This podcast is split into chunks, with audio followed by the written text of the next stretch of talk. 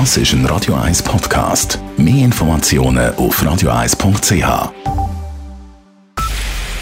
Es ist 9 Uhr. Radio 1, der Tag in 3 Minuten. Mit Nadine Landert. Die Aktionäre haben der UBS-Spitze einen Denkzettel verpasst. An der Generalversammlung in Basel verweigerten sie ihr die Décharge. Lediglich 41 Prozent der Aktionäre sprachen sich für die Entlastung aus. Damit wurde die nötige Mehrheit deutlich verfehlt. Ohne Descharge können gegen die UBS-Spitze leichte rechtliche Schritte eingeleitet werden. Entsprechend enttäuscht zeigt sich UBS-Präsident Axel Weber nach der Abstimmung. Ich interpretiere Ihren Entscheid so, dass Ihnen die Unsicherheiten in Bezug auf den noch offenen Gerichtsfall in Frankreich Sorge bereiten und Sie sich alle rechtlichen Möglichkeiten offen halten wollen. Er habe dafür Verständnis, sagte Weber weiter, betonte aber auch, dass die aktuelle UBS-Spitze bei den Vorkommnissen in Frankreich noch nicht im Amt gewesen sei. Der UBS wird vorgeworfen, zwischen 2004 und 2011 in Frankreich systematisch reiche Franzosen angeworben und ihnen beim Steuerbetrug geholfen zu haben. In erster Instanz wurde die UBS deshalb zu einer Buße von über 5 Milliarden Franken verurteilt. Sie hat das Urteil weitergezogen. Nur der Kampfjet-Kauf soll via Referendum dem Volk vorgelegt werden, nicht aber der Kauf von Flugabwehrraketen. Das empfiehlt der ehemalige Astronaut Claude Nicollet in seinem Expertenbericht im Auftrag von Verteidigungsministerin Viola Amherd. Eine kombinierte Vorlage mit den Kampfjets und dem Raketenabwehrsystem würde eine wahrscheinlich emotionale Debatte unnötig verkomplizieren, begründet Nicollet.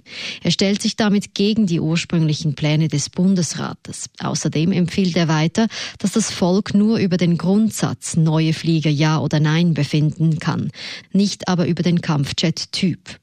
Die neue Verteidigungsministerin Viola Amherd hielt sich an einer Medienkonferenz heute Vormittag noch bedeckt, ob sie den Empfehlungen folgen wird. Die Erkenntnisse der Experten werden in die weiteren Überlegungen einfließen. Das ist klar, sonst hätten wir die Studien äh, nicht zu machen brauchen. Und ich beabsichtige, dem Bundesrat in den nächsten Wochen einen konkreten Vorschlag für das weitere Vorgehen zu unterbreiten. Gruppe für eine Schweiz ohne Armee XOR begrüßt den Expertenbericht mindestens teilweise.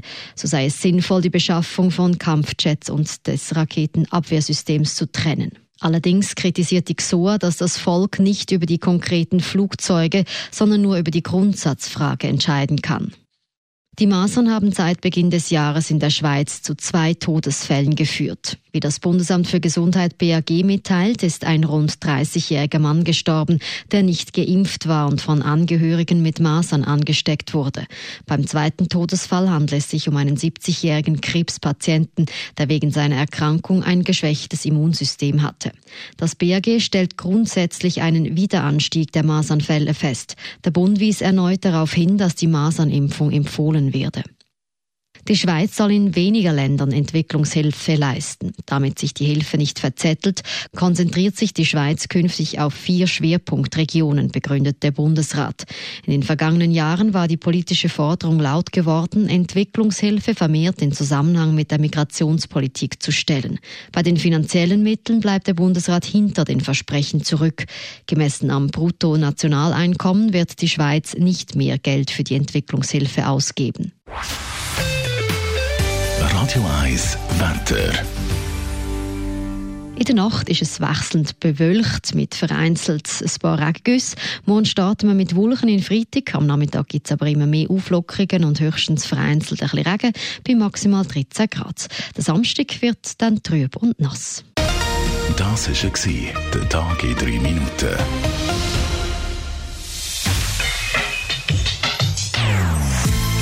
Non-Stop-Musik auf Radio 1. Die besten Songs von allen Zeiten. Non-Stop. Radio 1.